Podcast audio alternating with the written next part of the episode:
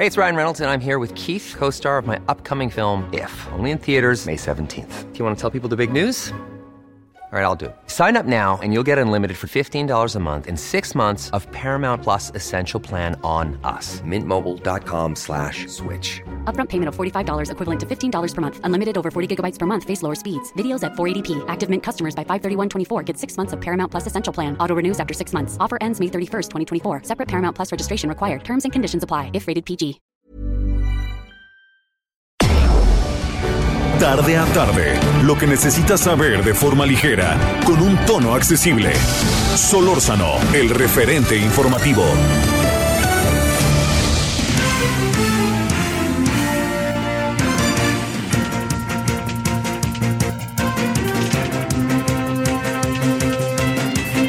Buenas tardes, son ahora las 16 horas en la hora del centro 98.5 de FM, estamos en Heraldo Radio, como todos los días acompañándole entre las 16 y las 18 horas en la hora del centro. Bueno, ha sido una tarde para los que son futboleros muy futbolera. Eh, ayer pasó algo en el estadio de Arlington, en Texas, yo no sigo sin entender, ¿no? Dejaron entrar a quien trajera boleto. ¿Qué quiere decir que se llenó el estadio? ¿Cuál coronavirus? ¿Cuál pandemia? ¿Cuál sana distancia? El gobernador de Texas es republicano y él no, no está mucho subido en este en, en- lo que corresponde este a, a todo esto de las vacunas, lo que son las cosas, fíjese, las vacunas, eh, hoy llegó a 150 millones de vacunas el gobierno de los Estados Unidos, el señor Biden, así tal cual. Y eso yo creo que es algo mucho, muy, muy importante para, para su objetivo, para lo que él quería, ¿no? Que, que lo prometió. El asunto que no le está saliendo muy bien, que digamos, es el de los migrantes. Ahorita vamos a hablar de ello. Pero antes de hablar de ello, le quiero eh, comentar que para los que son entonces futboleros, eh, hay varias cosas ahí que hay que considerar. Primero, de milagrito ganó el Manchester City al, al Dortmund, de milagrito. Este, pero bueno, el equipo de Pep Guardiola siempre es muy atractivo, juega muy bien, tiene que ser más noqueador, pero a mí me gusta mucho, así tal cual. Y en el otro partido el Real Madrid le ganó 3-1 a Liverpool. Claro que el Liverpool no llega ni a la tienda de la esquina, ¿eh?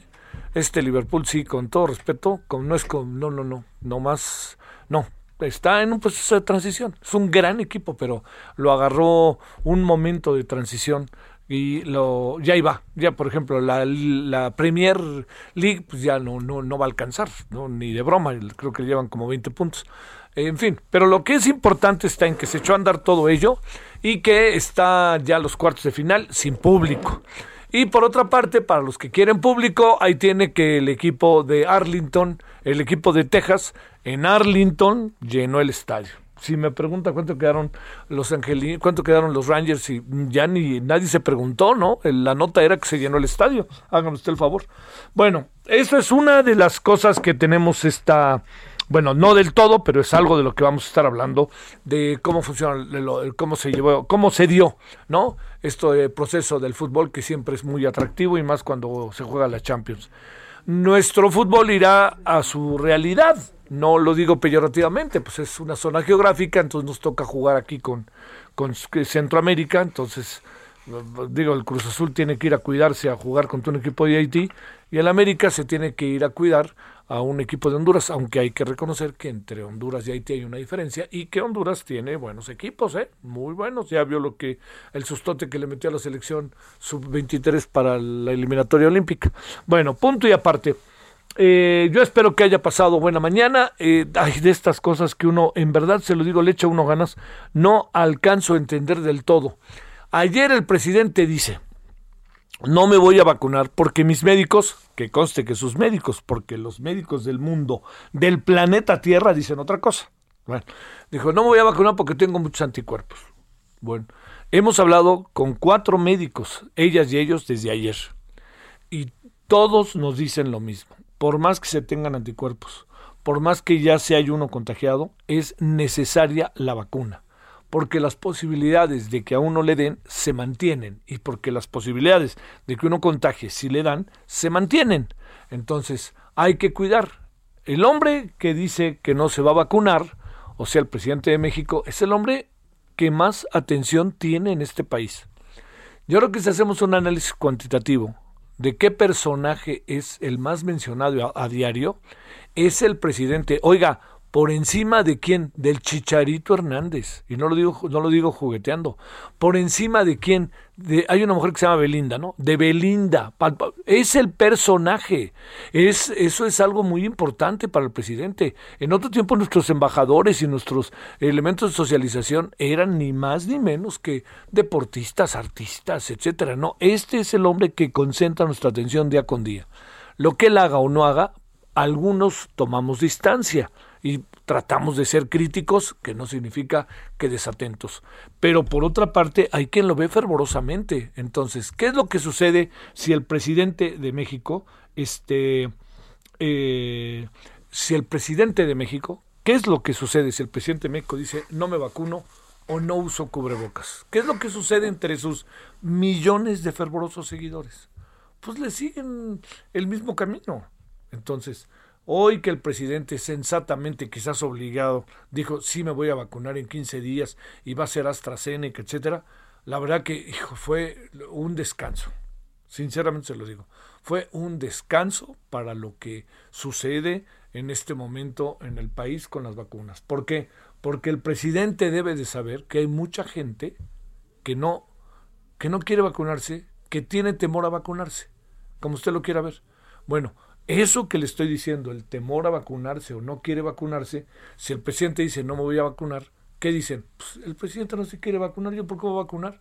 Yo estoy muy bien, ya me dio y yo ya tengo hartos este, anticuerpos. No, no, el asunto va por otro lado. Así que la verdad que qué bueno que alguien hizo entrar en razón al presidente sobre este tema ¿Eso quiere decir que escuchó o quiere decir que el propio presidente dijo no es algo que debe haber dicho antier o ayer, perdón? Entonces, bueno, se va a vacunar y eso me parece en verdad sumamente importante. ¿Por qué?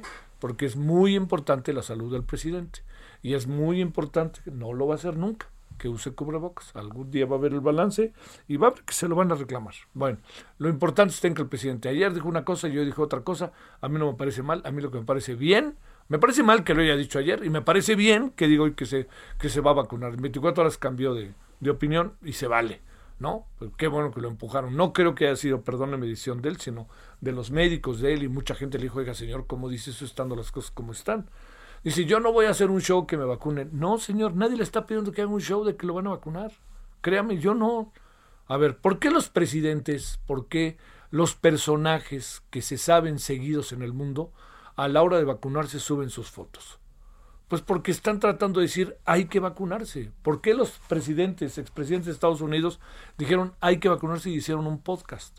¿Por qué los presidentes, los, eh, eh, los expresidentes, los presidentes de Europa se fueron a vacunar y dijeron me estoy vacunando? ¿Y por qué un tipo como Bolsonaro ni pela el asunto? Pues, pues cada quien lo suyo. Porque el señor su íntimo carnal del señor presidente, el señor Fernández de Argentina, dijo, me voy a vacunar. Se vacunó y ¿qué le pasó? Se contagió. O sea, para que vea. O sea, que todavía y tuvo un largo proceso, pero está mejor. Tiene muy buenas defensas por la vacuna. Entonces yo no entiendo por qué el presidente se mete como en, en terrenos en que confunde a la gente. O sea, al final dirían, no, que no, yo no digo eso. Yo más bien digo, señor presidente, así de fácil, si hubiera vacunado, desde ayer hubiera dicho, sí me voy a vacunar y punto. Oiga, no quiere, usted se quiere formar, estoy seguro que se quiere formar, pero a ver, ¿por qué el señor Jorge Alcocer, el, secretario de salud, se vacunó y todo el mundo vimos que se vacunó? ¿Por qué muchos secretarios de Estado han dicho, yo me vacuné y véanme? Hay otros que no, porque son jóvenes y no les toca todavía, ¿no? Ya les tocará. ¿Por qué Olga Sánchez Cordero fue a la normal de maestros y dijo, véanme, me estoy vacunando? No, no, eh, digo, habrá quien quiera hacer show de eso, pero yo no creo que esté en el ánimo de funcionarios de ese calibre hacer un show. Yo creo que más bien lo que esté en el ánimo de ellos es algo tan sencillo como decir, vean lo que estoy haciendo y no dejen ustedes de hacerlo, ya que yo represento un gobierno. Entonces, dicho de otra manera, espero que el presidente ahora sí lo haga y haga todas estas cosas que, que tiene que hacer. Ya no pido lo del cubrebocas, que es una batalla perdida, pero lo de la vacuna, qué bueno que es así. Y mire, señor presidente, yo entiendo que no le guste ese show, porque ha visto en otros el show y usted interpreta ese show como un acto político, bla, bla, bla, bla, bla, bla. Usted lo puede hacer diferente. usted tiene incluso una autoridad para hacerlo diferente. Vaya, que lo vacunen y que diga, aquí me vacunaron, esta es la primera vacuna, la AstraZeneca creo que son dos también, ¿no? Hasta AstraZeneca son dos vacunas, regresaré y le pido a todas las personas que estén dudando en vacunarse, que vengan a vacunarse. Yo ya me vacuné y crean, me siento un alivio a pesar de que tuve yo coronavirus, ya me recuperé. Esas cosas, digo, no, lo veo tan difícil. El presidente va mucho en, pensando que él es como una especie de, hombre que, que, no, no, le puede pasar nada. Pues claro que le puede pasar, es de carne y hueso. Y diría mi abuelo, un pedazo de pescuezo.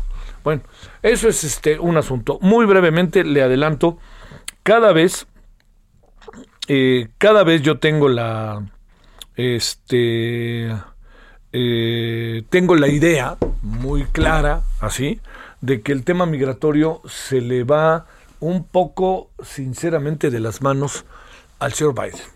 Y yo creo que al rato hablaremos de ello. Yo creo que está topando con pared el señor Joe Biden. Y creo que está topando con pared porque su estrategia no está pudiendo ser tan rápida. Y México está jugando un papel eh, cada vez más este cada vez más eh, eh, pasivo. Traemos una bronca en nuestras fronteras ahorita. Entonces más vale que estemos lo más lo más atentos a lo que pueda venir. Pero sí creo que estamos ante una situación con la migración bastante difícil que va a tardar en poder instrumentar su reforma migratoria como desea el señor Joe Biden y mientras estamos entre la espada y la pared. Bueno, hagamos punto y aparte le agradezco profundamente que esté con nosotros. Son las 16 con 11 en la hora del centro. Estamos en el 6 de abril del 2021. Estamos a las, eh, eh, estamos en eh, el referente, en el 98.5 de FM en la Ciudad de México, en Heraldo Radio. Y había por ahí, fíjese hoy, que quisiera mandar un saludo a Cuernavaca, Morelos al 98.1 de FM. Y también, ahí le va, y le va, y le va porque este unos buenos amigos me dijeron que, que, este que a veces nos escuchan en Acapulco Guerrero, Acapulquito en el 92.1 de FM. Bueno, aquí andamos agradeciéndole y si le parece vamos a empezar con un tema muy importante, ¿eh? que es el tema de la ley eh, de la cannabis, el uso medicinal, bueno, ya está caminando, más bien ahora el uso lúdico, y a ver qué nos dice Marta Tacle. Bueno, gracias que nos acompaña. Solórzano, el referente informativo.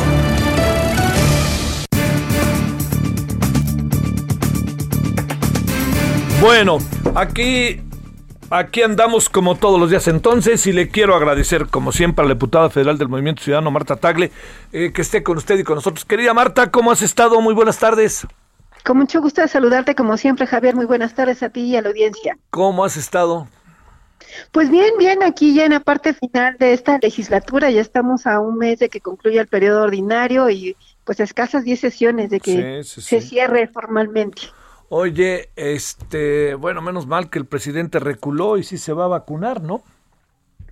Pues sí, porque digo, más allá de sus creencias personales, si está inmune y tiene suficientes anticuerpos, el mensaje que se da, ¿no? O sea, de por sí había muchas dudas. Hay personas que conozco que no querían vacunarse porque tenían dudas, y pues cuando el, presidente dice que no se va a vacunar, pues se crecen esas dudas. Entonces, afortunadamente, ha recapacitado, se va a vacunar y, y, es importante que sea el mensaje que la mayor parte de la población se vacune en cuanto tenga posibilidad y le corresponda. Así es. A ver, Marta, vamos con el tema de la ley de cannabis.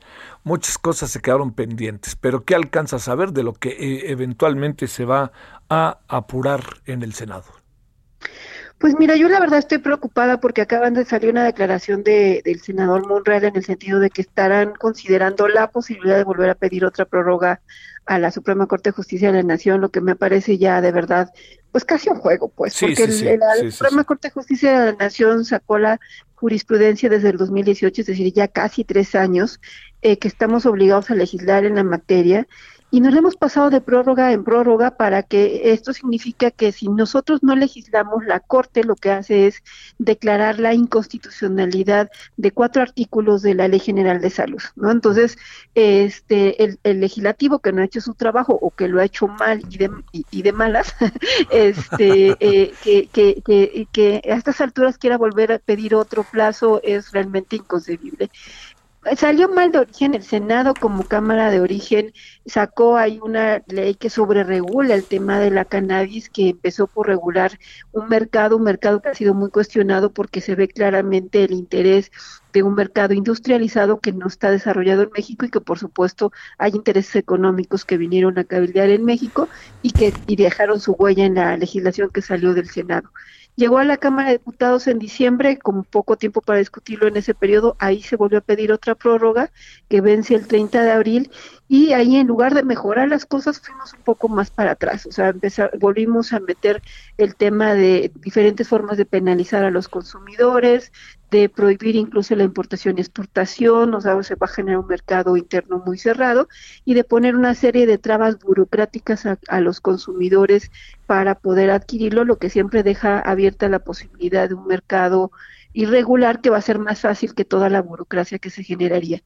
Pero sin embargo, a pesar de todo lo que se ha hecho mal, eh, pues las organizaciones han coincidido en que ya es momento de que se avance con todo y lo que esté mal, mal y después vayamos nuevamente a hacer reformas, pero que a estas alturas volver a darse un plazo, volver a hacer modificaciones y que esto regrese a la Cámara de Diputados, pues simple y sencillamente, insisto, ya sería improcedente, creo que la Corte ya no debería de dar un nuevo plazo, porque pues es algo que se ha, jugado mucho tiempo con el tema.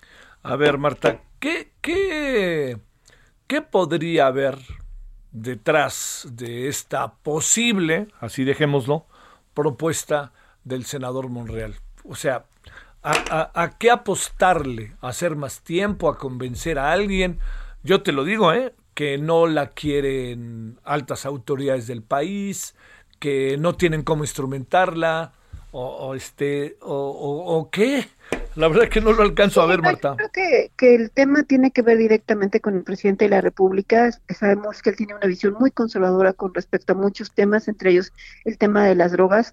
La campaña gubernamental en materia de drogas es muy estigmatizante, conservadora, eh, eh, sigue señalando a las personas que consumen drogas como personas enfermas o delincuentes, ¿no? Muy estigmatizante la visión del gobierno sobre el tema de las drogas y esta legislación, aunque esté tan mal hecha, al final de cuentas cambiaría la, la visión del gobierno a no ser prohibicionista y tener una legislación que eh, reconozca el consumo de la cannabis. Entonces hizo un cambio de visión que te digo que esté más regulado cambiaría las posibilidades de generar una política pública diferente.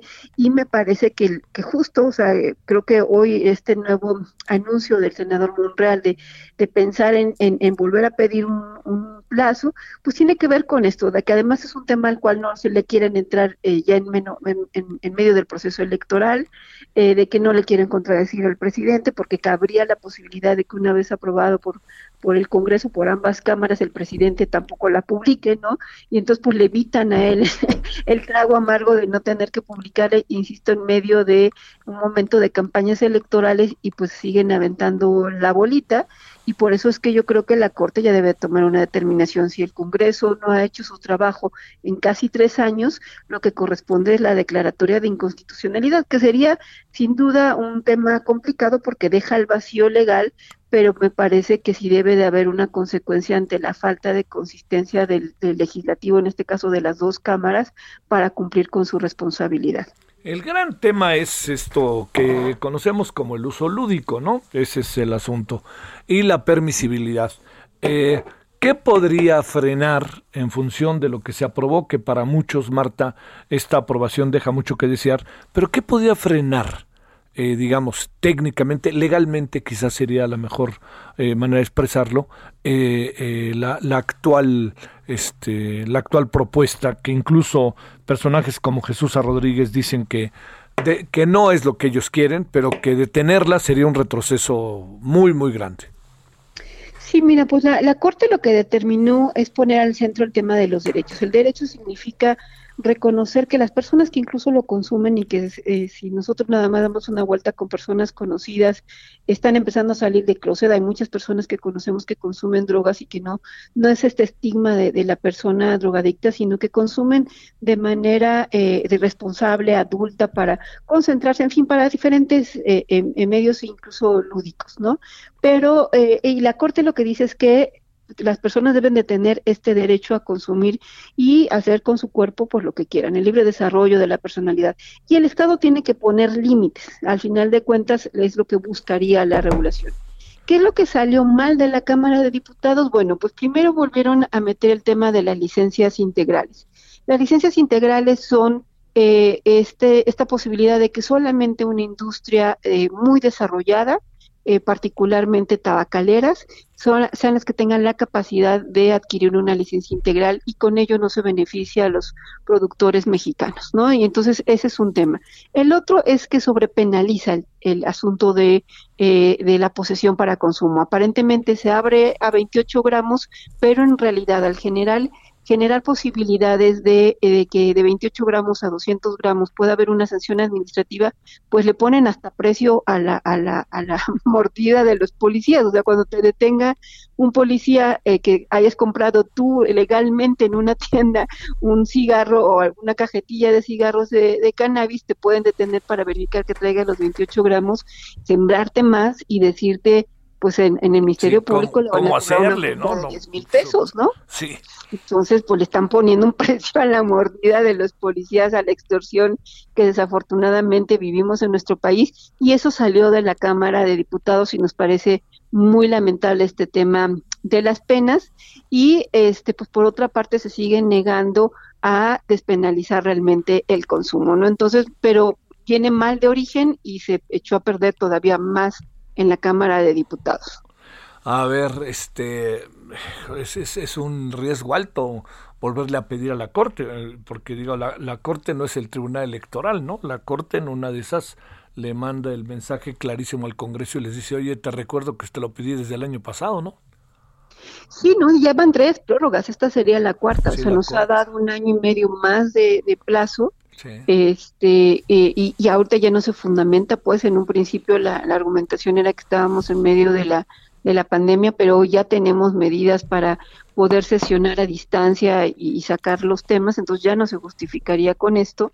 Y, y, y creo que, que parte del problema tiene que ver sí con la, la forma en la que salió de la Cámara de Diputados, que además déjame decirte que los cambios no los promovió la oposición, ni hubo un acuerdo, sino que los cambios los promovió además eh, directamente la Secretaría de Gobernación. O sea, por eso es que incluso me parece un juego perverso desde la 4T, porque los cambios no vinieron de, de ningún otro partido más que de la mayoría en la Cámara de Diputados, que es de Morena, que es la mayoría en el Senado, que es de Morena, y que ellos, y que es una reforma legal que no necesitaría ni siquiera a ningún diputado o senador más para aprobarla. Entonces, en realidad me parece que están en un juego perverso de, de seguir haciéndole bolita el tema para que no salga. Bueno, oye, este, a ver, una, no, no, no, como pronóstico, sino en función de cómo están las cosas, ¿qué supones que pueda acabar pasando? Pues mira, hay dos escenarios posibles. Uno que lo aprueben porque las comisiones incluso ya lo aprobaron este, en el Senado, que, que lo aprueben ahora en el Pleno y, y lo manden al Ejecutivo y él decida si lo publica o no. Pero la obligación legal de la Corte es eh, con que el legislativo eh, haga la legislación a más tardar el 30 de abril, no señala que se publique eh, con esa fecha, ¿no? Entonces, el Congreso estaría cumpliendo con su parte de, haberla legislado antes del 30 de abril. Y el otro escenario posible es que efectivamente se cumpla esta solicitud de, una nueva prórroga y que la Corte pues decida darla o no para que el Congreso legisle, pero en todo caso ya no sería durante esta legislatura, a- hablando en el caso de la Cámara de Diputados, y en el Senado, pues que seguirán siendo los mismos senadores, pero también cambia la legislatura. O sea, ya no se discutiría en este momento, sino hasta pasadas las elecciones. Este, nada de periodo extraordinario, ¿ah? Pues yo lo vería muy difícil, por lo menos no antes de las elecciones, sino después del, del periodo eh, ordinario de, de las elecciones pueden haber, a, convocar a un extraordinario, porque va a haber tiempo suficiente, julio y agosto, eh, incluso junio, todo junio, julio y agosto, eh, que la, se puede convocar a periodos extraordinarios. ¿Habrá presiones de la iglesia y presiones de, eh, fuertes de la derecha en este tema, Marta? Pues miras que no ha habido tantas, porque en el caso de las derechas formalmente reconocidas como tal en la Cámara, pues simple y sencillamente votaron en contra, ¿no? Sí, claro. Ahí se notó su conservadurismo y demás. Eh, las iglesias no, no, no estuvieron presentes, este, y, y entonces yo sí creo que es un asunto de Morena, porque es una reforma legal, no requiere ningún voto más, ¿no? y, eh, y es ahí donde no han tenido la voluntad pues para sacar este tema finalmente. Bueno, Marta, te mando como siempre saludos y no se me olvida que no entraste a la reelección, ¿eh? A mí no se me olvida. Y diario, cada vez que hablemos te lo diré. Sale. Y, cada vez que esa oportunidad de cuando ya no esté en el Congreso, seguiremos analizando lo que sucede en el Congreso. Te agradezco muchísimo, Marta Tagla, diputada federal de Movimiento Ciudadano, que ha estado esta tarde con nosotros. Gracias, Marta. Estás bien, Javier. Un fuerte abrazo. Para ti, bueno, Marta Tagla, yo no entiendo, buenos, buenos legisladores, ¿por qué no están en la lista? ¿Qué, qué, ¿Qué les dará cuscús? Como dirían por ahí. Ok, pausa.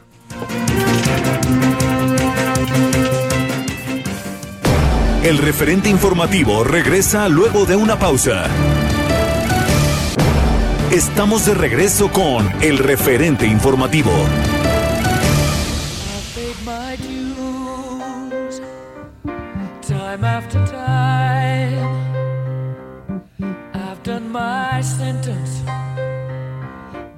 Committed no crime and bad mistakes. I've made a few. I've had my share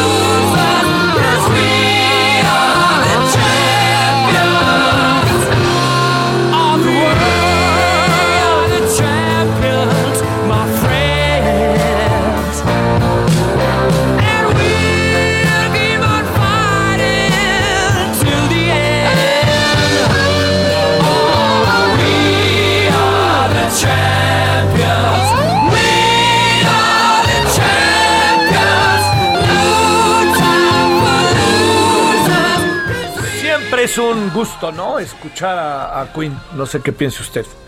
Esto, pues ya sabe que se llama Nosotros somos los campeones, que es cosa de que un equipo de canicas gane un torneo para que la pongan, ¿no?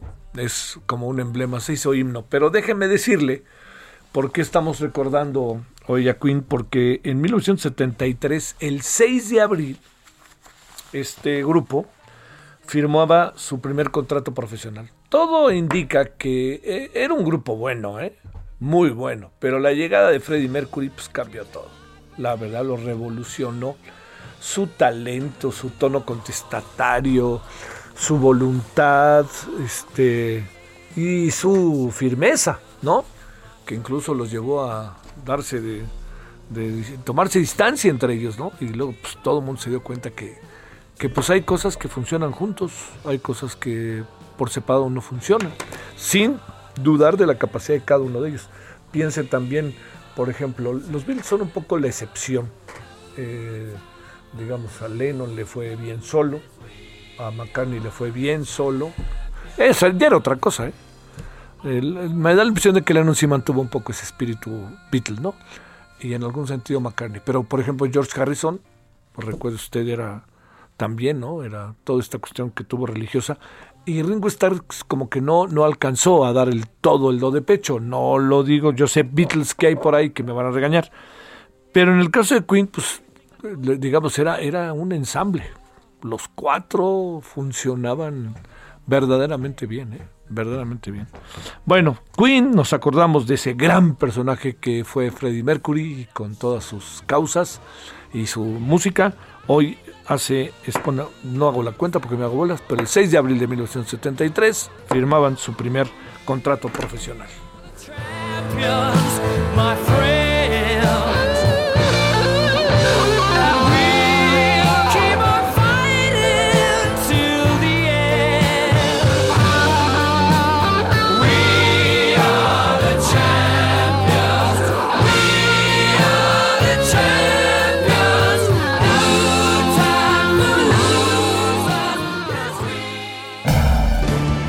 Solórzano, el referente informativo.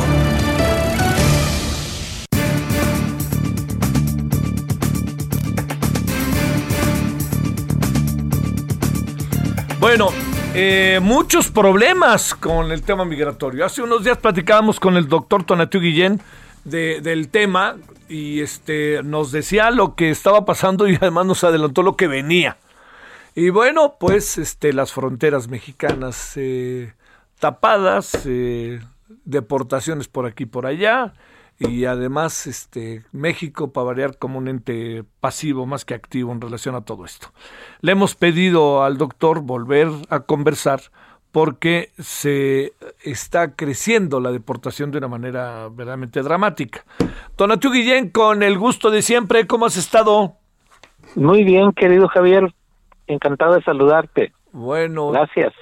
Te diría cuál es el, estado de las cosas, qué alcanzas tú a saber, qué informes vas teniendo y qué vas viendo.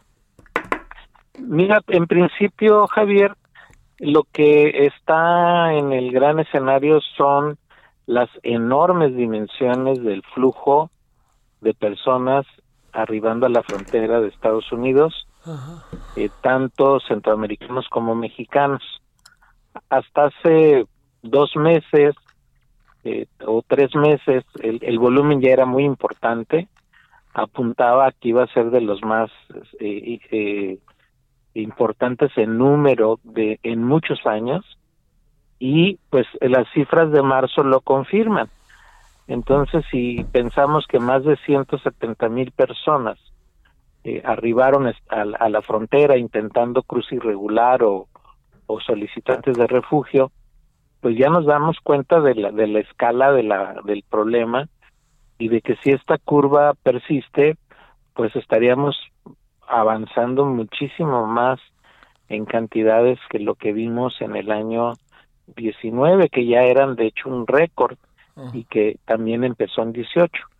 Entonces, eh, el primer gran asunto son los números. Y, y el segundo gran asunto es que dentro de esos números pues los mexicanos ya también somos una parte muy importante. El, el de, esos 170 mil que comentaba hace un momento, poco más de sesenta y tantos, casi setenta son mexicanos.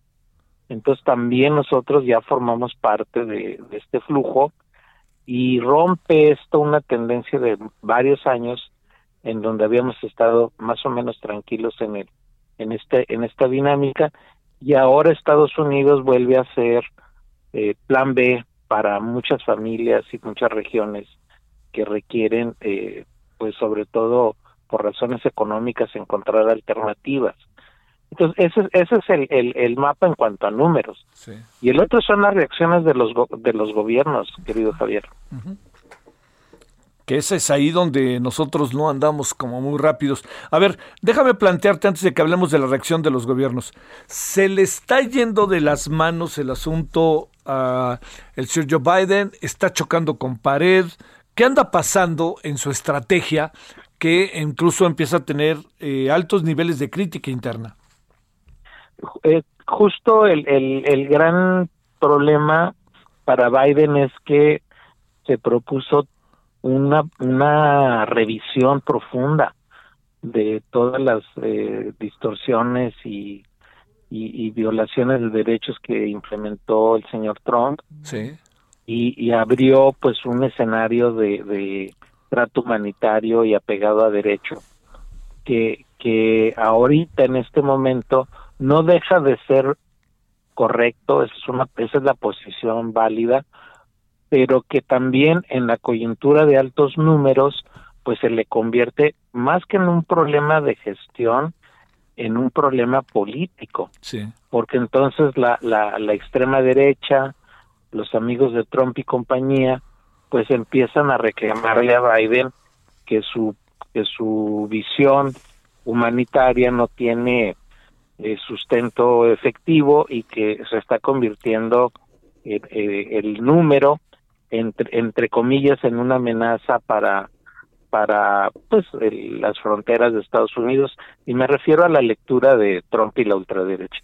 Entonces el, el problema más que de números que sí son importantes son los más altos en muchísimos años, este sí le representan un reto político que puede amenazar otros escenarios que a nosotros nos importan muchísimo, Javier, como es la regularización de los mexicanos en Estados Unidos. Claro.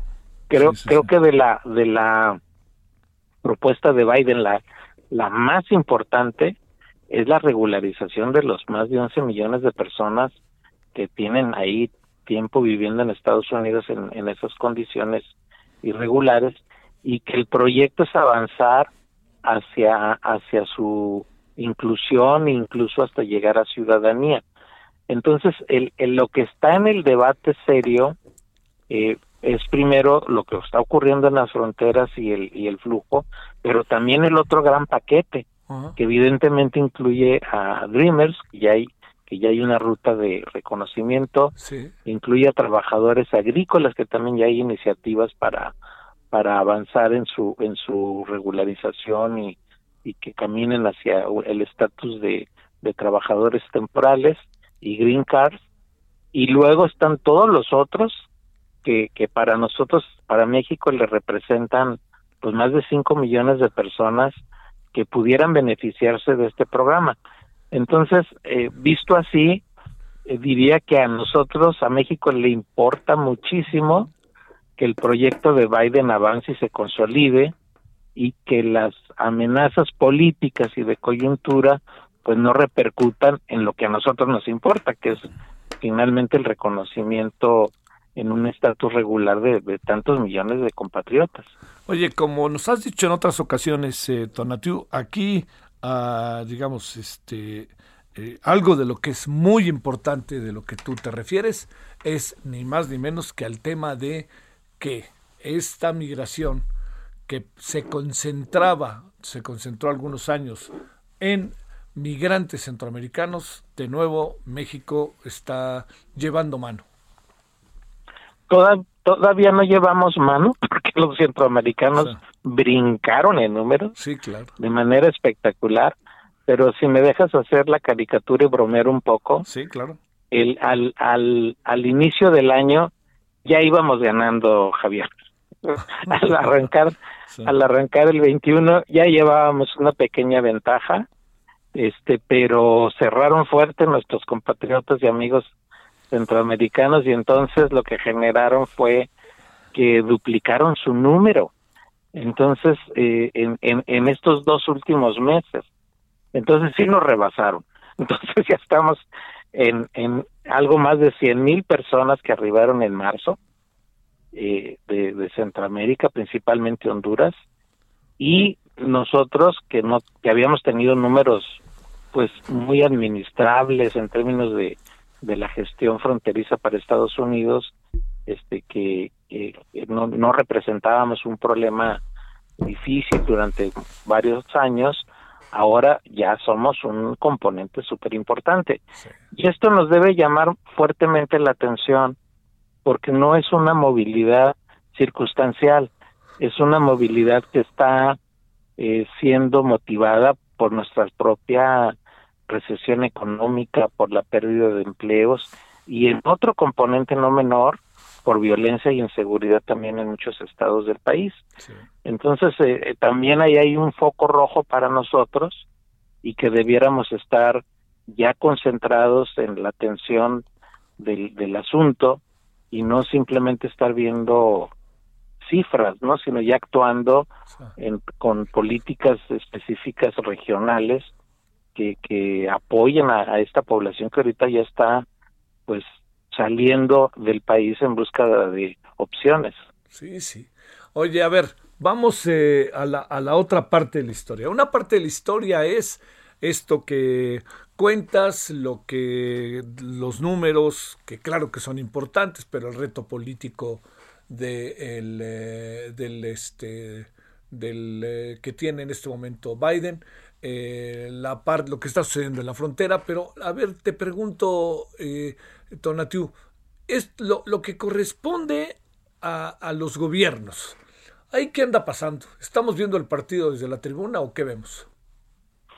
Mira, primero hay un, hay un, en México hay un partido que no estamos viendo, sí. ni siquiera desde la tribuna, y que son los, desde el punto de vista de la política pública, y que son los factores de expulsión, para decirlo claramente, de mexicanos buscando alternativas en Estados Unidos.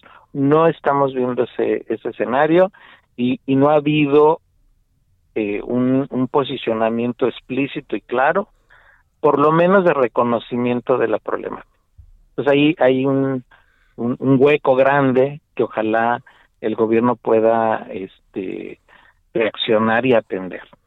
El, el, segundo asunto es que solo estamos viendo la, la, la movilidad centroamericana y en, en las últimas semanas el, el, el, gobierno de México reaccionó fortaleciendo su función de control migratorio.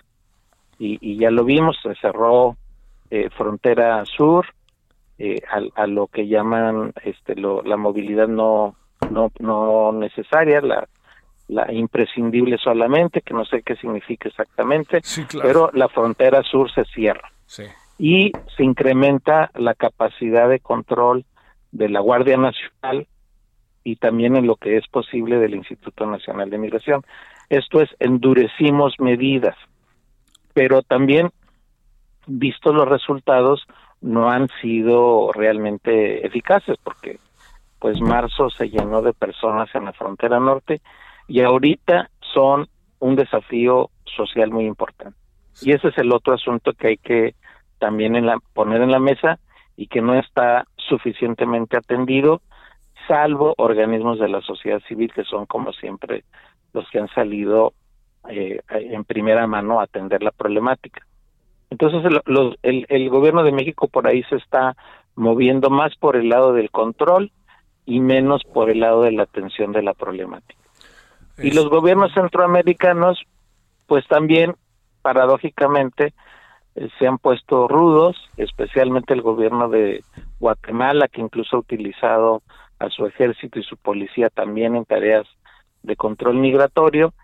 Y, y tenemos gobiernos entonces que todavía respiran eh, esta inercia y esta herencia de Trump, que es el del, el del control, el del frenar, el, el, por lo menos como intención, el del frenar los flujos en el sentido físico de la palabra y no en función de la atención de los factores que, que los explican.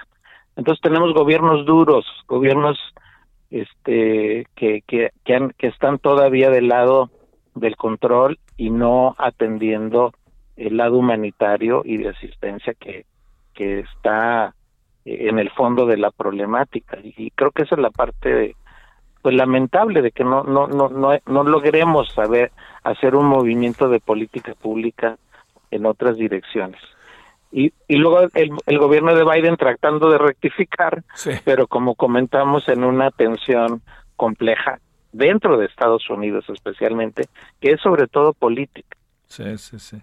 Oye a ver este no no no digamos, ¿qué, ¿qué, escenario presumes en función de lo que estamos viviendo en que pueda terminar este, este muy complejo asunto? Eh? Mira, en el corto plazo, Javier, eh, no estoy viendo rectificaciones de política pública Sí. eh, en estos tonos que acabamos de comentar. Ah, No, no, no estoy viendo a un gobierno mexicano preocupado sobre todo por las nuevas oleadas de emigrantes que son importantes. Entonces, en el, en el corto plazo tenemos eh, la continuidad de esta inercia. Y, y del lado de Estados Unidos, eh, me imagino, y ya estoy viendo indicadores, sobre todo en las ciudades como Tijuana y Juárez, que el gobierno de Biden va a regresar a, a la mano, pues no, no durísima como Trump, pero sí un poco más ruda, más difícil, y, y, y a regresar a muchas más familias, que es sobre todo lo que está ocurriendo ahora. sí, sí, sí. Entonces ahí los, los que están perdiendo y los que están sufriendo la problemática pues son migrantes y solicitantes de refugio. Es- eso en el corto plazo.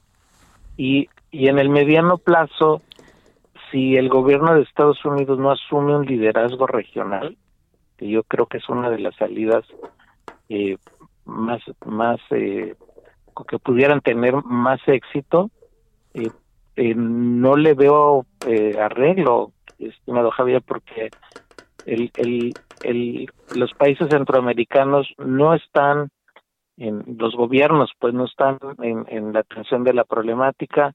El de México pues acabo de describir en qué tono está. Y, y el de Estados Unidos pues aguantando el- los flujos entonces una salida eh, eh, eh, de corto y mediano plazo sería un gobierno de Biden invitándonos a los países involucrados a un acuerdo regional integral a un, acuerdo que, avanzara a modificar eh, algunas eh, políticas y en especial a modificar el proceso de refugio, Javier. Creo que una de las de las rutas que ojalá se pudiera abrir esa puerta es de que el proceso de refugio empiece en Centroamérica y de que las personas ya no estén entonces sometidas a los riesgos de los traficantes, ni a los riesgos de un cruce pues eh, en condiciones muy vu- vulnerables por México que pueden terminar en tragedias como lo que acabamos acabamos de ver en Camargo y en otros lugares y entonces eso es si, si el proceso de refugio empezara en Centroamérica sería una solución de corto plazo pero que ayudaría y aliviaría muchísimo la tensión que estamos viviendo y, eso solo lo puede impulsar de, de manera más eh, políticamente más fuerte, pues el gobierno de Estados Unidos convocando a todos los países a modificar las reglas de lo que está ahorita sucediendo. Bueno, este, chica situación, ¿eh? Eh, Complejísima. complejísima, ¿no? Sí. No se acaba de ver por dónde, porque además, pues, al fin y al cabo, la migración es, como muchas veces nos has dicho, huir políticamente, buscar nuevas condiciones en función de los, las adversidades donde uno vive, pero también pues, es tratar de, de sobrevivir económicamente, ¿no? Entonces, Sí. digo, nadie, nadie es migrante por, por su abierto gusto, ¿no? Y, y hay, y hay dos complementos que, que vale la pena tomar en cuenta. El primero es que hasta ahora no, no tiene un costo político. O sea, lo que hagan lo que hagan los gobiernos centroamericanos o lo que haga el mexicano o lo que hizo Trump no, no tuvo un costo político, sino al contrario, tuvo ventajas políticas. qué cosa. Y el segundo asunto es que quién representa a los migrantes en cada país, quién representa a los migrantes mexicanos en Estados Unidos, quién representa a los migrantes centroamericanos en México, quién representa sus intereses ante estos gobiernos. Tampoco hay esos esos actores, salvo casos y organismos y, posicionamientos muy muy valiosos y que hay que darles todo el mérito, pero no no tienen una representación. Entonces no tienen cómo eh, desde los propios estados tener instancias que empiecen a rectificar eh, las políticas de los gobiernos. Ah, Eh, ese problema de representación es muy lamentable y el otro de, del costo político, pues también forma parte de las vulnerabilidades que tiene la población muy grande. Te mando un gran saludo y el agradecimiento, doctor Tonatiu Guillén, que estuviste con un abrazo, nosotros. querido Javier. Muchas gracias a ti. Gracias, como siempre. Ya escuchó usted esta mirada de lo que está pasando con el tema migratorio, que en verdad sí está bravísimo, bravísimo por cómo se están dando las cosas. Bueno, vamos a una pausa. Eh, vamos a regresar, traemos las campañas políticas que están echadas a andar y también este acuerdo sobre el outsourcing o la contratación externa que me pareció que se llegó a una muy interesante conclusión, a decir de los participantes. Hablamos del sector privado, del sector público y pues del gobierno, sindicatos, etcétera. Pausa.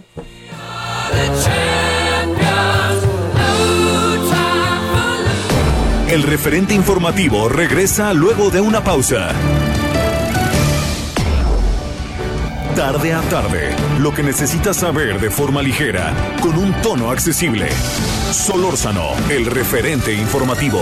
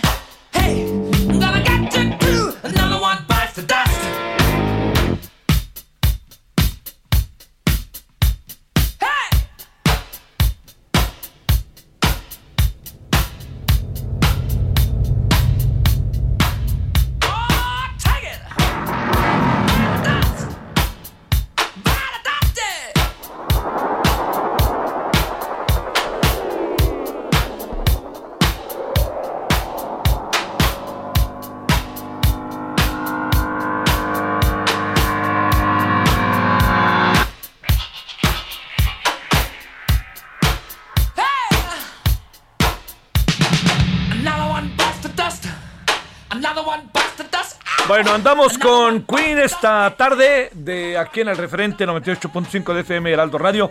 Estamos con eh, Another One Bites the Dust, otro que se va al piso. Este eh, es Queen y la razón por la cual estamos con Queen hoy es que en un día como hoy, pero de 1973, este grupo británico Queen firmó su primer contrato profesional. Imagínense la fiestota para el grupo en su momento, ¿no? Ha de haber sido la emoción total. Bueno, seguimos escuchando en verdad a un muy interesante grupo que es Queen. Another one bites the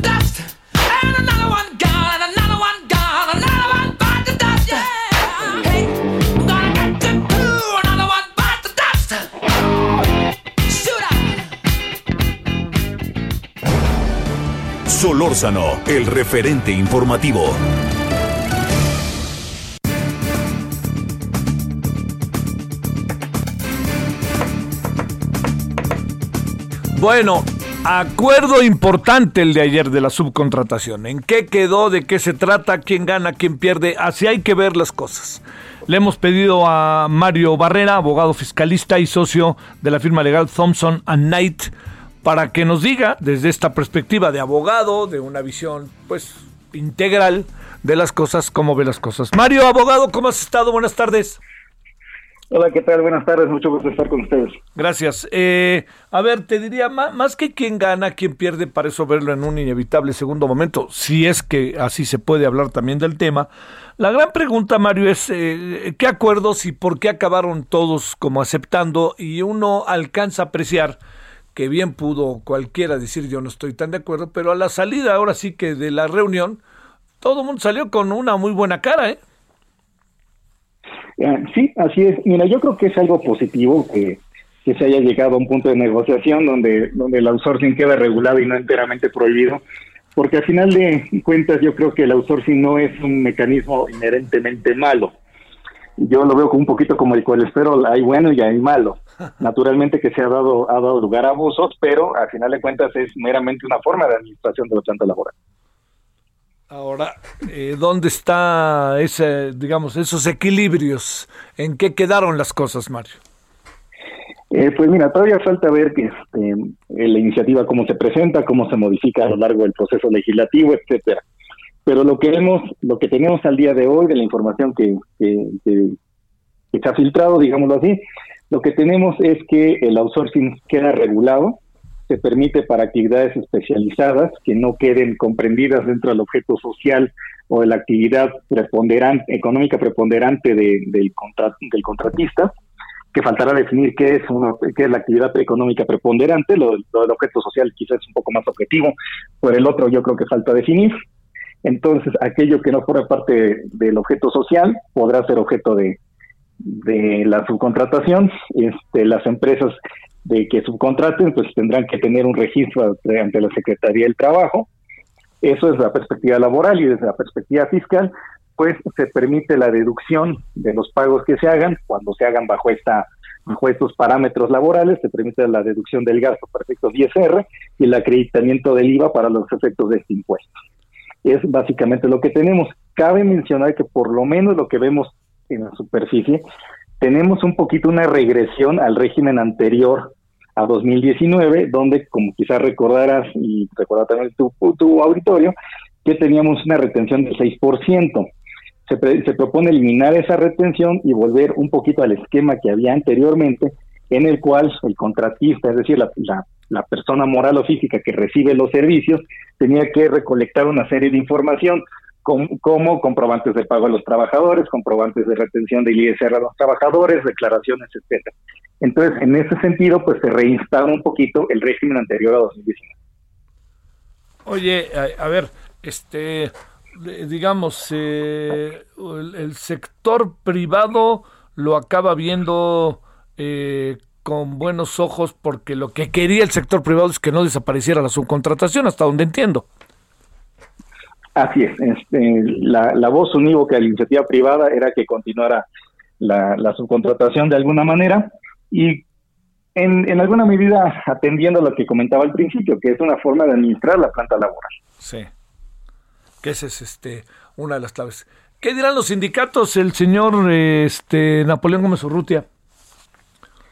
Eh, pues bueno, ahí sí, no atino a decir que en qué irá la parte sindical, este, y como saben, mi especialidad es, sí, sí, es sí. más bien la, la fiscalidad, pero pues bueno, yo creo que la, los sectores patronal y de alguna manera el obrero pues deberían admitir que bueno, hubo, hubo avances de cada uno de los lados. Sí. El presidente hablaba de la desaparición total, incluso también algunos, eh, eh, algunas personas que estuvieron detrás de todo el desarrollo del proceso y de la crítica. Hablo de nuevo de Napoleón Gómez Urrutia. Eh, esto deja un terreno un poco como este equilibrado, o es mi impresión. Eh, yo creo que sí. Como tú ya apuntabas, en diciembre apenas estábamos hablando de un esquema, de una prohibición total del esquema, un, claro, una sí. cerrazón total del esquema. Y ahorita pues transitaron la, todas las partes y pues tenemos un, un esquema regulado de alguna manera. Eh, ¿Cómo le viene todo esto a las microempresas? Eh, yo creo que bien, este, yo creo que ser bien recibido porque siguen teniendo a la mano esa herramienta de, este, administración de, la planta laboral y bueno, tendrán que tener este, ciertos sistemas de control, pero al final del día, pues son sistemas que ya tenían ellos de alguna manera, en mayor o menor grado, los tenían previos a 2019. Ahorita, pues la novedad quizás es el registro ante la Secretaría del Trabajo, pero las obligaciones de mantener información de, los sueldos, salarios pagados, retenciones, etcétera, pues la verdad es que ya se tenía antes de 2019. Eh, a ver, la, la, la otra parte es este, digamos, el régimen como hasta ahorita con la información que tenemos de lo que se ha filtrado, como bien decías, abogado, significa que yo tengo una empresa y hasta dónde puedo contratar por fuera o hasta dónde no. Más o menos tienes una idea de cómo queda o no. Eh, pues mira, básicamente cómo funcionaría así. Digamos que tengo una, una empresa que se dedica sustancialmente a armar carros, que eso es lo que, ¿no? Lo que podría subcontratar son servicios especializados distintos del objeto, que sería en este caso de armar carros, lo que podría subcontratar, por ejemplo, sería seguridad, sería limpieza, sería transporte, etcétera. Eso está, parece que suena interesante, porque además el, propio gobierno estaba en apuros en Palacio Nacional, porque estaban contratando a la gente por fuera, ¿no? Así es. Sí, sí, no. oye, la Cámara de Diputados y de Senadores, que lo he visto. Eh, pues sí, la, verdad es que muchos organismos públicos, tanto a nivel federal como estatal, echaban mano del, del outsourcing, porque de vuelta no es un no es un elemento inherentemente malo. Sí. No, no, el gran asunto está también, bueno, lo que muchos trabajadores con los que he platicado, pues es, había también ahí una fuerte explotación, ¿no? Que esa es la clave del asunto también, que al final lo que uno desea es que los trabajadores tengan empleo y que sean defendidos, ¿no? En ah, sus derechos. Sin duda, e, es, es obviamente hay que proteger los derechos laborales, pero yo creo que era una aproximación equivocada en ese afán cerrar totalmente la, sí, claro. la llave. Lo que debía hacerse es hacer una mejor fiscalización, una mejor supervisión. Sí. Que es aparentemente lo que tendremos prospectivamente. Ojalá. ¿Cuál es el siguiente paso? ¿A qué viene el asunto ahora, eh, a Mario? Eh, pues aquí lo que sigue es que la iniciativa que se origina en el Ejecutivo tiene que pasar al Congreso, ser discutida y aprobada por las dos cámaras, tanto diputados como senadores, aunque en principio hay un consenso de, del proyecto, pero pues aún así hay, está por ver si efectivamente hay ese consenso, no hay, no hay algunos cambios o modificaciones a lo largo del proceso legislativo, que creo que el, este, este, el senador Monreal dijo que en este periodo de sesiones iba a salir, pues está por verse, y a partir de ahí, pues ya veremos si tenemos la ley la nueva como tal, y lo que se pretende es que haya una vacatio legis, es decir, un espacio de la entrada en vigor de la ley de tres meses, de tal manera que no de golpe y porrazo entre la ley y haya que, en su caso, hacer cambios en la estructura laboral, sino que den cierto espacio para que las para que las empresas puedan reacomodarse en la medida que lo requieran. Bueno, pues este eh, quisiéramos ver que, que se avanzó, ¿no? Sobre todo porque parecía un conflicto como muy trabado, ¿no? Sí, así es. Yo creo que sí se avanzó. Sobre todo, yo lo que me llevo es que pasamos de una prohibición total a una regulación y yo creo que eso es positivo. Sí, sin la menor duda. Abogado Mario Barrera, muchas gracias que estuviste con nosotros. No, hombre, un placer. Muchas gracias a usted. Hasta luego, buenas tardes. 17.12 en la hora del centro es 4 de, 6 de abril, perdóneme, del 2021. Solórzano, el referente informativo.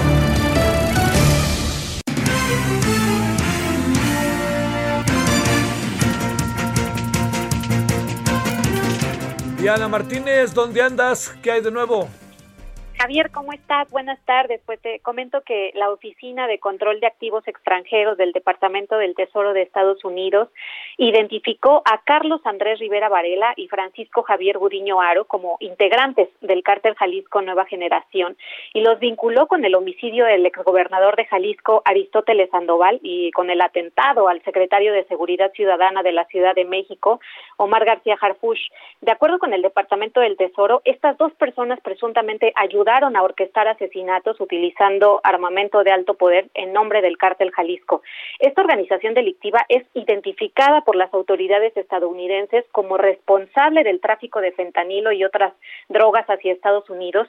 Eh, Ricardo Varela, eh, Rivera Varela, eh, conocido como La Firma, y Gudiño Aro, La Gallina, lideran un grupo del cártel en Puerto Vallarta que realiza ataques violentos contra rivales y también contra funcionarios gubernamentales, según señaló el Departamento Del Tesoro al incluirlos en su lista de personas bloqueadas. Javier, ambos integrantes del grupo delictivo eh, pues son señalados por dar apoyo financiero o tecnológico, entre otros servicios al cártel. Eh, también el Departamento del Tesoro identificó al agente de viajes Alejandro Chacón Miranda como facilitador de los traslados de altos mandos del cártel y, sus aliados.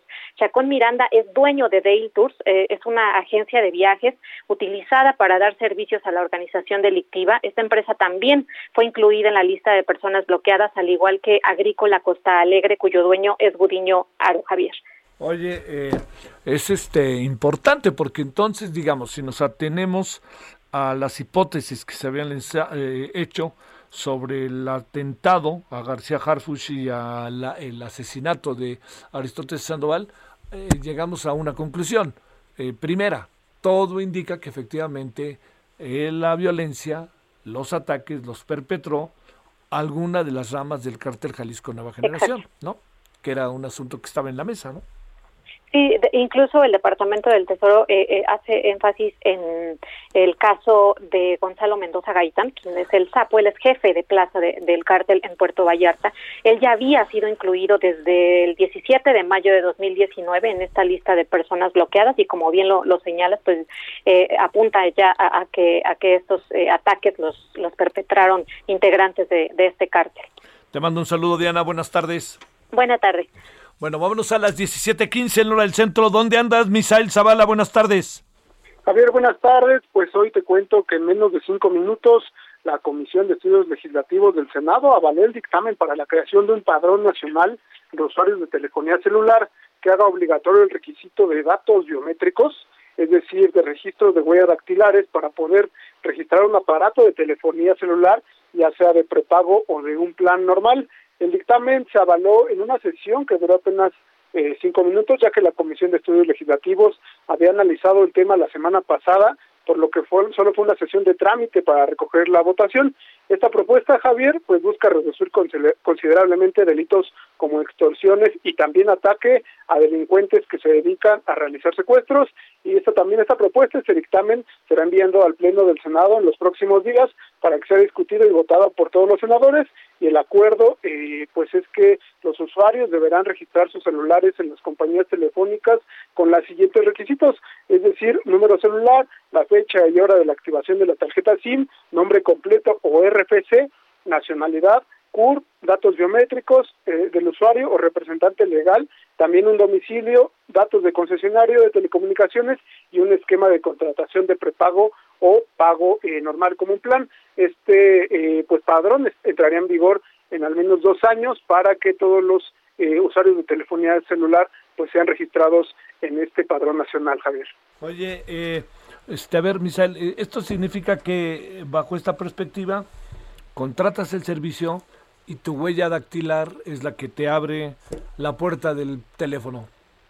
Efectivamente, eh, eh, no, eh, cuando contrates el servicio deberías de registrar tus huellas dactilares en el registro de la de, la empresa, de la empresa de la telefonía, ya sea en la empresa que sea, registra sus huellas dactilares para que se cree este padrón nacional ya digamos para que todos los celulares queden registrados y las autoridades el Instituto Federal de Telecomunicaciones sepa cuáles son los usuarios, qué usuarios, eh, digamos, identificados ya tiene en este padrón nacional y bueno, de lo contrario, si no se tiene eh, este, si no se tiene registrado en este padrón, pues no podrá tener un servicio de telefonía, ya sea de prepago, como actualmente se puede adquirir en cualquier eh, tienda de autoservicio o en un plan ya más en forma.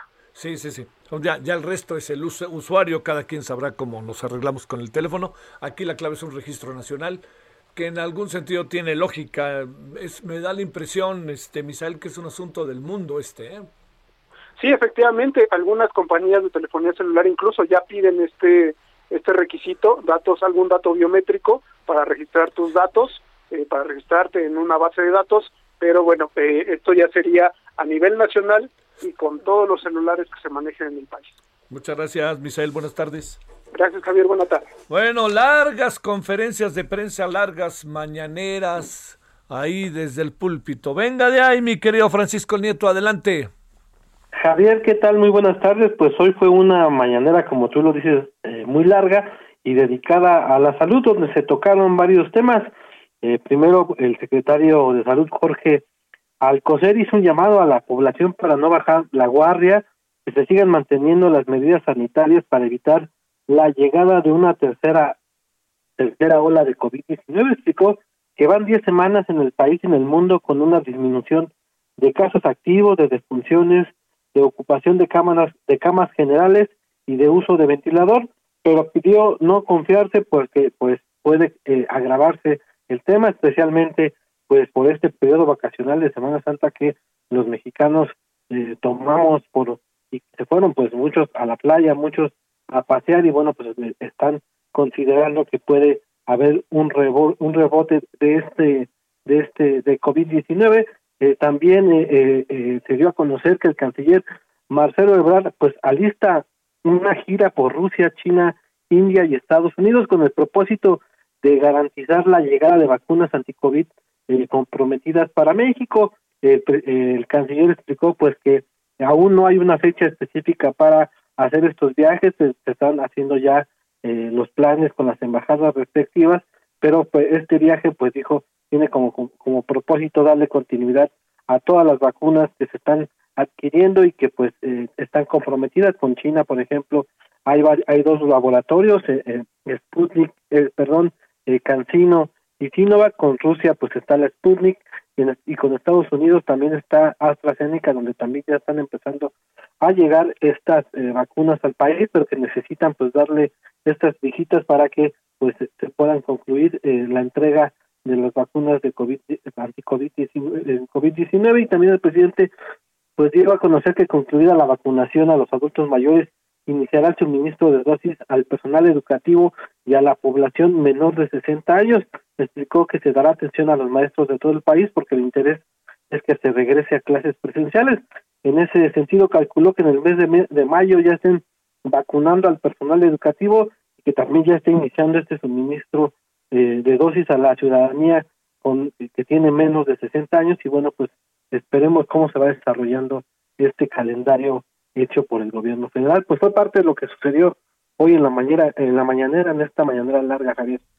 ¿Cómo está eso de que el presidente dijo ayer que no lo iban a vacunar y hoy dice que sí lo van a vacunar?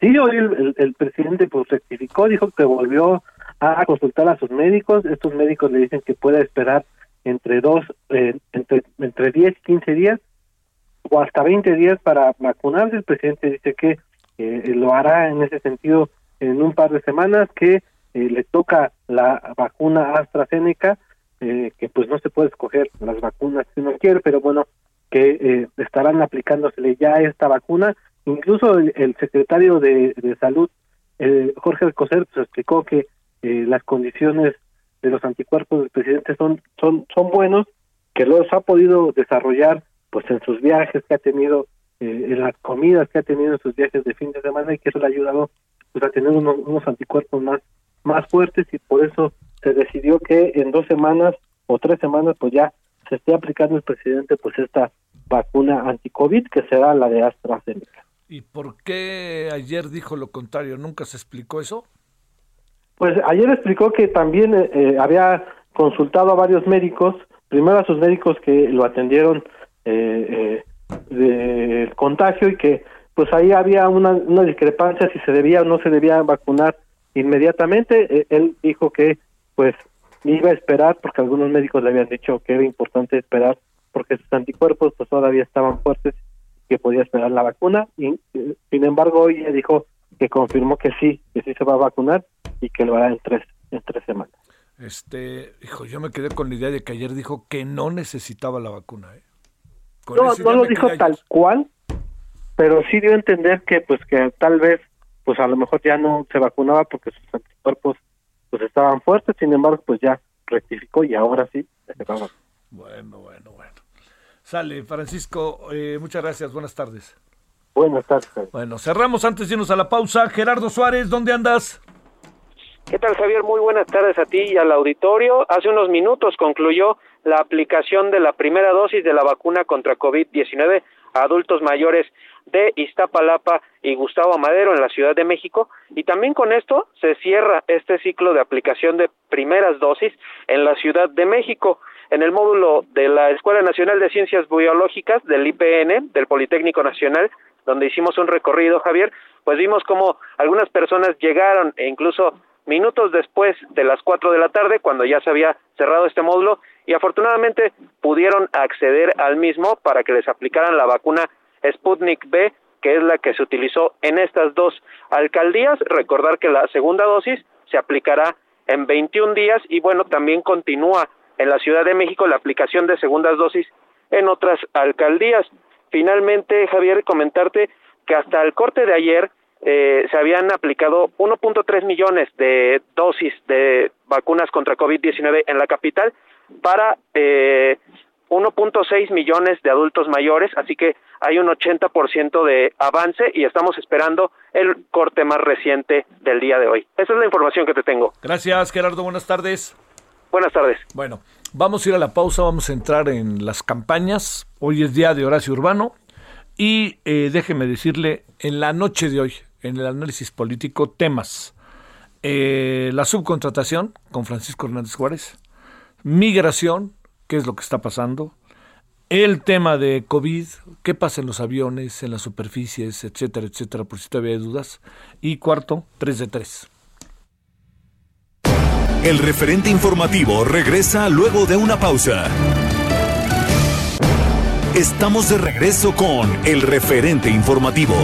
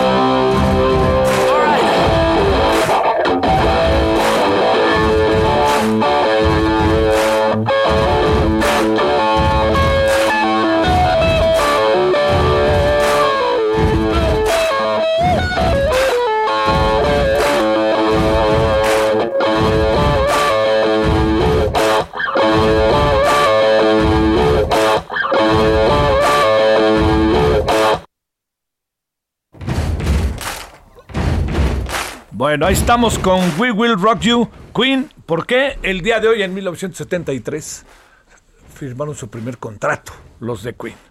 Bueno, vámonos con las elecciones.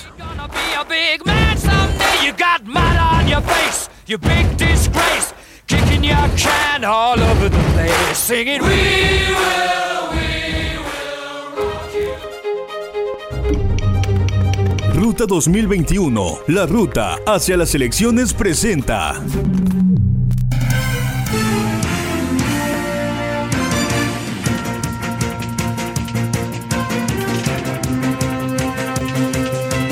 Bueno, vamos a las elecciones y empezamos con Francisco Nieto. Cuéntanos cuál es tu agenda de este día. Adelante, Francisco. Javier, ¿qué tal? Pues las campañas electorales iniciaron poniendo la lupa en nueve estados del país, donde se registran en cuatro de ellos pues hechos relevantes contra candidatos o partidos políticos.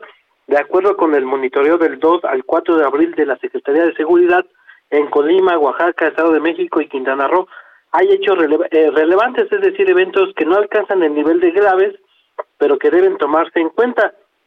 En este monitoreo oficial hay tres diferenciaciones, los hechos graves, los relevantes y la información preventiva.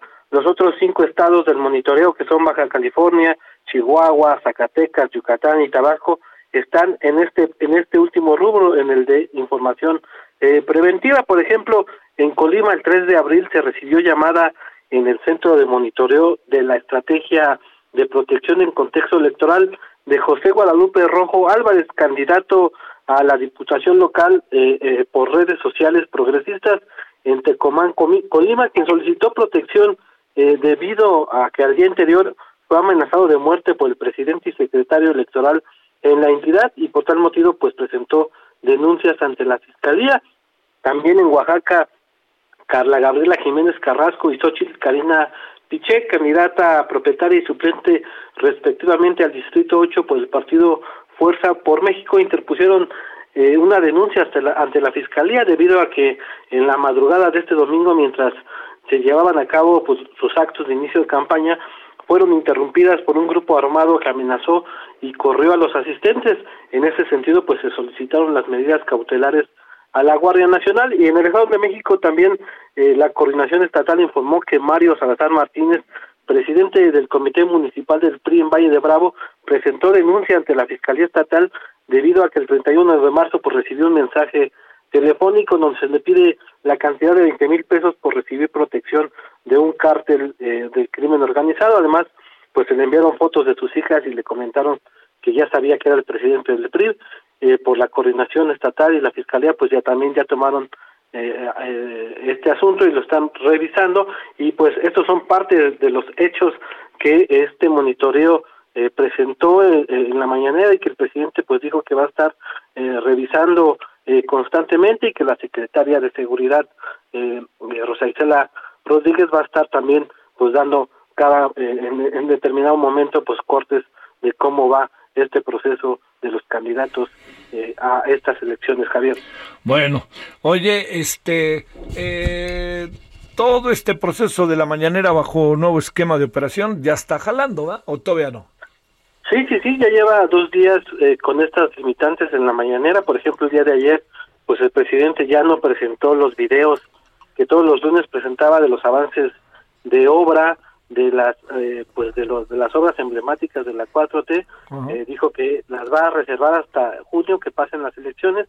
También dijo que va a hablar de asuntos generales eh, que su tema uno de los temas principales que se concentrará el de la corrupción pero también estará hablando de salud educación seguridad y protección civil Javier. Vale. Muy buenas tardes y gracias Francisco. Hasta luego. Seguimos con las elecciones. Misael Zavala cómo estás Misael Javier, pues te cuento que el obispo emérito Onésimo Cepeda Silva no duró ni un día como candidato de fuerza por México a diputado local por el distrito de Catepec en el Estado de México, ya que sus aspiraciones fueron prácticamente frenadas por la Iglesia Católica. Y es que ayer Javier en una conferencia de prensa el obispo Cepeda se presentó y lo hizo muy a su manera, un tanto burlón, provocativo, e incluso en una ocasión le quitó el micrófono al líder nacional de Fuerza por México, Geraldo Islas, para poder seguir respondiendo a los cuestionamientos de la prensa. El obispo afirmó que quiere ser diputado, pero plurinominal porque no quiere hacer campaña y eh, porque principalmente ya está harto de los políticos pendejos, así lo llamó, que gobiernan y están en las curules. Onésimo Cepeda, quien fue obispo de la diócesis de Catepec durante 17 años, de 1995 al 2012, también sostuvo que todos los políticos son ratas, todos roban algo, incluso afirmó que él espera no robar tanto como diputado local, eh, pero más tarde, Javier, un par de horas después, de que el obispo expuso sus aspiraciones como candidato a diputado local, la conferencia del episcopado mexicano frenó esas aspiraciones al emitir un comunicado en el que afirma que Onésimo Cepeda es miembro de esta conferencia del episcopado mexicano como obispo emérito de la diócesis de Catepec, sin oficio eclesiástico actual y como tal está sujeto al derecho canónico vigente, que entre otros puntos indica que le está prohibido a los clérigos aceptar aquellos cargos públicos que llevan consigo una participación en el ejercicio de la potestad civil y tampoco les permiten participar activamente en los partidos políticos y en la dirección de asociaciones sindicales. Finalmente, con este freno de la Iglesia Católica, Onésimo Cepeda tuvo que salir a, decir que por el momento no se va a registrar como candidato a diputado en el Congreso mexicanse, pues prefiere seguir como obispo que ocupar una curul. Javier, este es el reporte. Bueno, este acabó diciendo que no, pero también acabó diciendo que no, porque no hay manera, ¿no? No hay manera, aquí nos lo explicó ayer de manera más que precisa Bernardo Barranco. Efectivamente, según este derecho canónico, canónico vigente, pues, eh, pues le impide prácticamente a los obispos eméritos practicar, eh, eh, al- bueno, eh, competir por algún cargo público y participar en partidos políticos. Es muy claro el derecho canónico, así lo refiere, y también Onésimo Cepeda dijo que pues estaba estudiando esta situación con eh, pues eh, abogados y eh, doctores en derecho eh, canónico precisamente para ver la viabilidad, pues ya por la noche dijo que no se va a registrar y pues hasta ahí quedarán sus aspiraciones de un día. De un día mucho ruido. Bueno, ya ni digo. Muchas gracias, mi queridísimo Misael. Gracias, buenas tardes. Gracias, buenas tardes. Vámonos con las elecciones. Vamos a Querétaro ahora. José Ríos, cuéntanos qué pasa por allá. ¿Qué tal, Javier? Buenas tardes. Saludo con gusto a ti, al auditorio. Y pues bueno, para informarte que pues en este primer día de la entrega de, los primeros este, resultados de las encuestas publicadas por Opinión Pública, Marketing e Imagen y Heraldo Media Group, pues los candidatos a gobernador consideraron que la muestra es perceptible en sus estados donde llevan a cabo sus campañas y dan una sensación de aliento para afinar las mismas. En Chihuahua, donde el candidato de Morena al gobierno estatal, Juan Carlos Loera, lidera la encuesta, consideró que esto se debe a su cercanía con la población desde que era delegado para la canasta de desarrollo, donde conoció, dijo, a la gente de forma personal, además de que cuenta con una campaña limpia, sin expedientes a sus espaldas y dedicada a la población. En tanto, Octavio Pedrosa Gaitán, quien aspira en San Luis Potosí por la coalición PRI-PAN-PRD, se dijo alentado por los resultados en el ejercicio realizado por este medio, pues opinó que confirma que el buen desempeño de su equipo de campaña durante el primer mes de actividades, eh, pues da muestra de ello. Al ser el único candidato del PAN, Javier, que figura eh, con una alta ventaja, pues se encuentra Mauricio Curi, quien busca el gobierno de Querétaro y quien apuntó que los números son resultado de la unión y del trabajo que ese instituto político lleva dentro de la administración del Estado. En tanto, Marina del Pilar, la aspirante por la coalición Morena PT Verde por Baja California, explicó que su amplia ventaja en el estudio también se observa de forma personal con la población. Una de las vías por las que encamina su campaña, dijo, para mejorar la situación de vulnerabilidad en la entidad. Por último, pues también se encuentra el caso de Nuevo León, donde Samuel García, abanderado por Movimiento Ciudadano, apuntó que su escalada en la cuesta se debe a que su propuesta es porque es un candidato joven, preparado e incorruptible. Ese es el informe que te tengo, Javier. Sale, sale, sale. Muchas gracias, José. Saludos. seguimos pendientes, saludos. Este, no se puede ahí también perder de vista. En el caso de Samuel, allá en Nuevo León, mucho de lo que se plantea, ¿sabe qué es?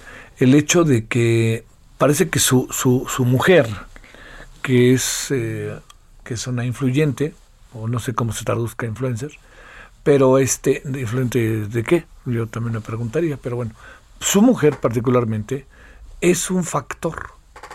Por eso dicen que la lleva a todos lados, más allá de la relación que ellos tengan. O sea, que, que es una, verdaderamente es una mujer que, que pesa mucho, llama mucho la atención, tiene muy buen discurso y pues le gusta a la gente. Y entonces, pues a donde va la lleva y eso es un factor. Pero también hay otro factor, que sea joven, puede ser, ¿eh? no lo descarte, pero también hay otra variable. Lo de Clara Luz sí fue un golpe fuerte, ¿no? Del cual creo que no, no, no ha dado signos de recuperarse. Y el que va en primer lugar, que ahora es el candidato al PRI-PRD, pues este eh, tiene que jugarla con cuidado, ¿no? Estamos a dos meses de las elecciones. Cualquier error, otra vez empieza la, to- la, la rueda de la fortuna a dar vuelta, ¿no? Bueno, son las elecciones 2021. Ruta 2021, la ruta hacia las elecciones presentó. Solórzano, el referente informativo. Balance Inmobiliario es presentado por Inmobiliaria 20. Estrena hoy Casa Odepa en 20. Grandes promociones en Tecámac, Querétaro, Puebla, Cancún, Playa del Carmen y Monterrey. Tu mejor hogar e inversión está en 20. Búscanos en 20.com.mx. Bueno, vámonos como todos los martes con Horacio Urbano. Querido Horacio, no me digas que le van a entrar los candidatos y candidatas también a la, a la cosa urbana, ¿a poco? Pues más les vale, más, más bien más nos tendría que valer a los ciudadanos, porque lo preocupante es que no lo hagan y que todo acabe siendo en campañas, justo como estabas hablando, campañas pues fosfo, fosfo, dirían los chavos, ¿no? A Pues ver. Es lo preocupante, eso es lo preocupante. Fíjate que en estos momentos donde todo lo que estamos viviendo en las ciudades, pues tendría que quedar eh, eh, eh, reflejado en la regulación. Por ejemplo, este cambio que se anunció para que ya la ciclovía insurgente sea permanente, es una historia que se está viviendo en este momento en prácticamente todas las grandes ciudades del país y eso tiene mucho que ver con los gobiernos municipales que la verdad están muy rezagados en lo que tiene que ver con planeación y actualización de políticas urbanas y en estos momentos justo después de la pandemia pues sería muy deseable que la ciudadanía eh, reflexionara en estos temas a la hora de estar revisando las propuestas de campaña de los candidatos. Me parece mucho más relevante que en estos momentos digan, a ver, este el desorden de seguridad está provocado por esto, vamos a ajustar el suelo de esta forma, propuesta puntual. Hay un problema inmenso de falta de vivienda para los segmentos de bajos ingresos. Vamos a hacer esto en lugar de estar haciendo campañas de esas campañas tan clásicas donde salir salir a repartir tinacos, salir a repartir láminas. Entonces, es un momento donde los candidatos, sobre todo los gobiernos municipales, porque a veces nos preocupamos mucho por lo federal o por lo estatal, pero todo lo que vivimos, a fin de cuentas, tiene que ver con el ámbito municipal y metropolitano. Y de, de municipios y de zonas metropolitanas tenemos un rezago inmenso que precisamente en tiempos políticos, en tiempos de campaña, tendríamos que estar muy atentos a ver qué propuestas hay, que desafortunadamente hay pocas. Todo tendría que caer el nivel de exigencia de la ciudadanía y que no nos vayamos con la finta de que caigamos secuestrados en el rollo político, ¿no? Eh, hay mucho que, no, no sé si la palabra sea, hay mucho por hacer, diría yo, no más que por ofrecer, hay mucho por hacer. Pienso no solamente en las grandes ciudades, ¿no? En este sentido, Horacio. No, imagínate, simplemente cualquier ciudad, ciudad media, tiene una zona de impacto inmensa, porque estamos hablando de que ya en el país 70% de las personas vivimos en zonas urbanas. Sin embargo, ese 70% que vivimos en zonas urbanas y esas zonas urbanas impactan en realidad a municipios, aunque no te, aunque estén alejados de ellas.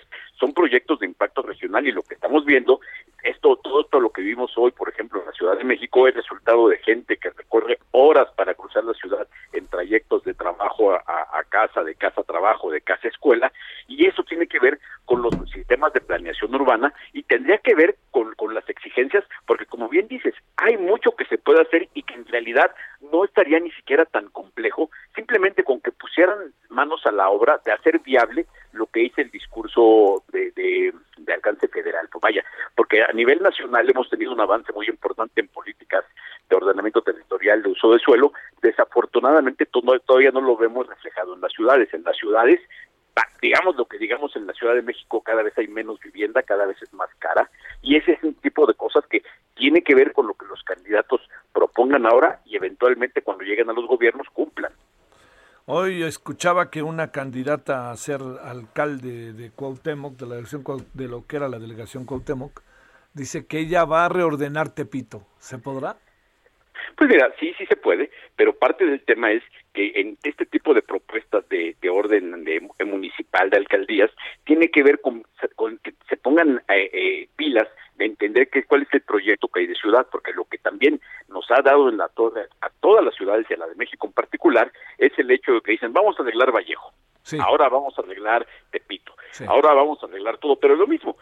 Vallejo es un proyecto de impacto, de impacto en toda una zona de la ciudad, no únicamente en Vallejo y no únicamente en la delegación Azcapotzalco. Entonces, lo que hace falta es un proyecto, son proyectos de ciudad que, y que y que ese ese proyecto de ciudad sea ahora los términos de moda transversalizado para que todos los órganos de gobierno lo asuman como propio, porque hoy lo que vemos es que lo que dice quien, quien que el candidato que proponga eso habría que ver si eso va en línea con lo con la propuesta de la jefa de gobierno, si eso va en línea con lo que dicen los candidatos de las alcaldías eh, que, que, rodean eh, a, a donde está el proyecto que, que- que pretenden rehabilitar.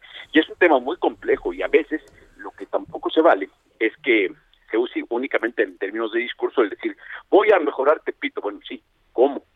Porque mejorarlo no es necesariamente hacer lo que hicieron en la avenida Chapultepec, que eso es únicamente mejorar banquetas, no es de generar una zona, de generar una zona es darle otra vocación por medio de usos de suelo para que haya comercio. Si tú ves avenida Chapultepec, por ejemplo, ahora ciertamente tiene mejores banquetas, pero como no ha habido cambios en los usos de suelo, pues el comercio quedó como estaba, el, el, la zona habitacional quedó como estaba, no ha tenido un verdadero impacto porque hacen únicamente acciones muy cosméticas y muy puntuales sin que tengan que ver con un todo. Y un proyecto urbano tiene que ser mucho más integral. Sí, sí, ahí sí no, no hay de otra. Bueno, pero pues este, mi queridísimo Horacio, empezarán los tiempos de las hartas promesas, ¿no? Supongo yo.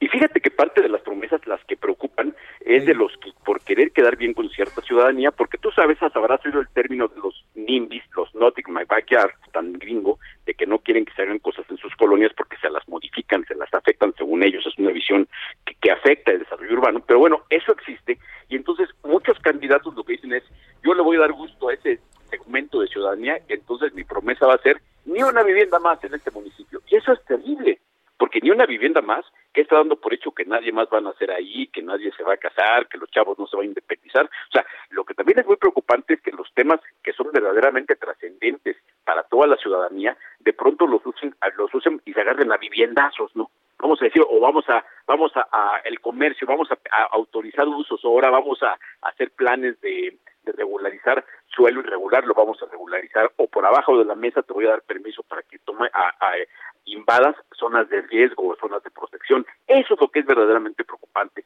que politicen los temas, hagan un mal uso y acaben distorsionando pues, el, la forma en que vivimos, que es el aspecto urbano, ¿no? Eso es lo que, lo que verdaderamente debería darnos terror y como ciudadanía no debiéramos caer en esa trampa de primero que no haya propuestas y segundo, que es peor que no haya propuestas, que haya propuestas pero que sean propuestas malas, ¿no? Sí, sí, sí, sí. Horacio, te mando un saludo, buen martes. Otro de vuelta, querido Javier, que estés bien y estamos en contacto. Gracias. Muchas gracias, gracias Horacio Urbano. Balance Inmobiliario fue presentado por Inmobiliaria 20. Solórzano, el referente informativo.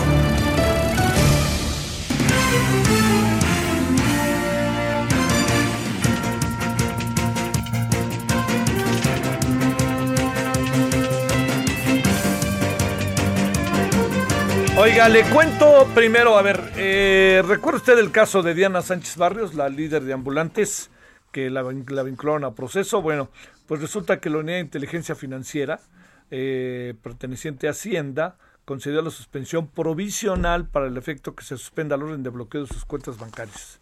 Entonces, provisional, vamos a ver en qué acaba, es un asunto que no está terminado. Bueno, para irnos, eh, a ver, antes de que irnos, irnos, le cuento lo siguiente.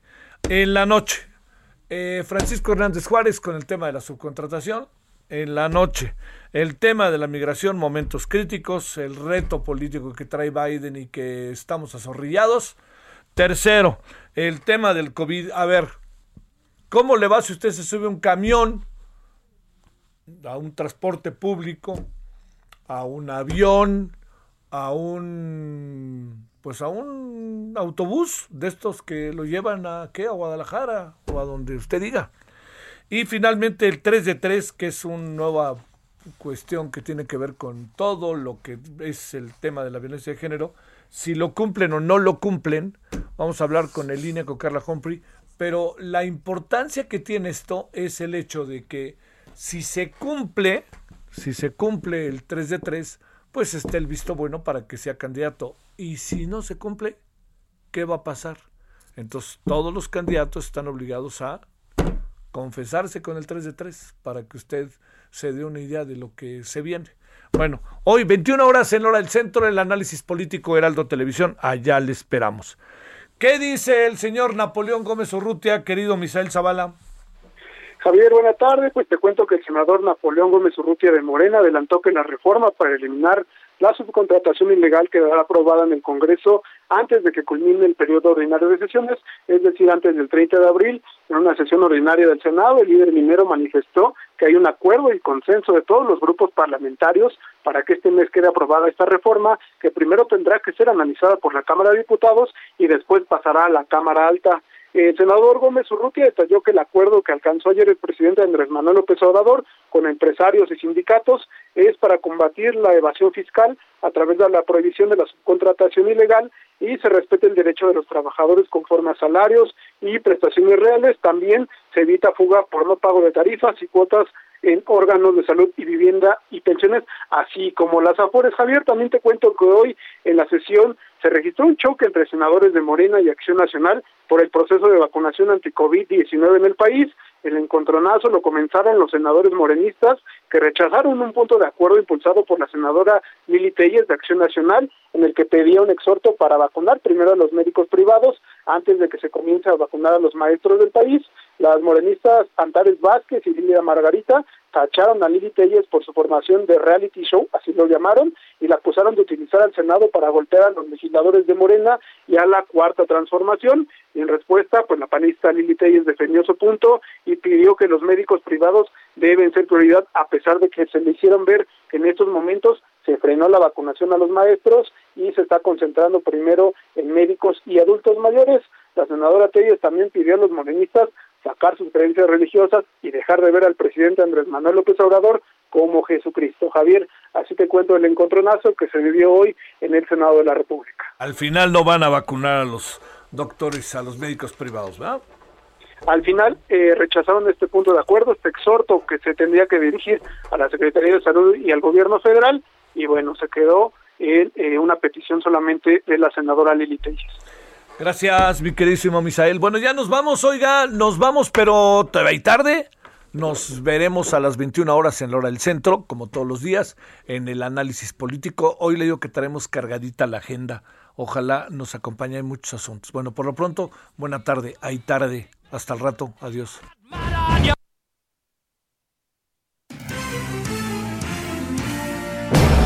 Hasta aquí, Solórzano, el referente informativo. Heraldo Radio, la HCL se comparte, se ve y ahora también se escucha.